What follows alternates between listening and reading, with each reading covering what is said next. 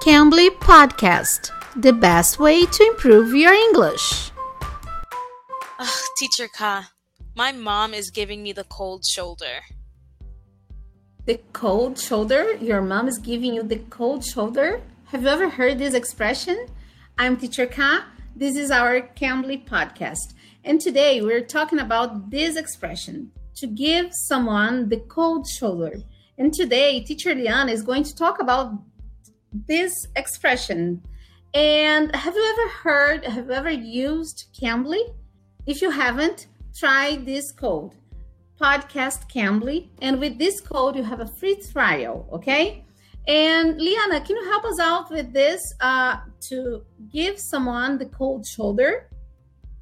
Of course. So it basically means to deliberately ignore someone.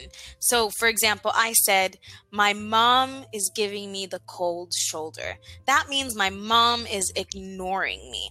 So, for example, teacher Ka, say, for example, your boyfriend did not come to dinner last night. So you're really mad at him and you just don't want to talk to him. You want to ignore him, right? So you can say, I'm going to give him the cold shoulder. Okay. so basically, just ignoring him, not talking to him. Okay, is there any other word we can use instead of to give someone the cold shoulder? Yeah, exactly. You can also say, um, My mom was shutting me out today, or My teenage son is shutting me out. So he's ignoring you. Okay, so shut, shut out. Mm-hmm. So it means the same as to give someone the cold shoulder and shut someone out. Mm-hmm. Shut Yeah, someone they out. both mean exactly. So they both mean to ignore. So you can say, I don't know why, but my dad is shutting me out. Or I will shut out my boyfriend.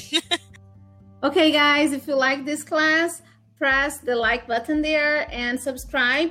And Teacher Liana, where can they find you there? How can they find you there if they want to have classes with you?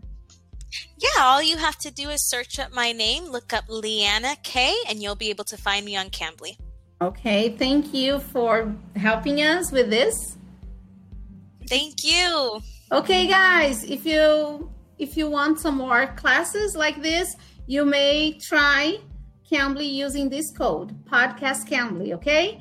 I'm Teacher Kai and see you next episode. Bye bye, guys. See you. Thank you. Bye. Bye, Liana. You can. You Cambly.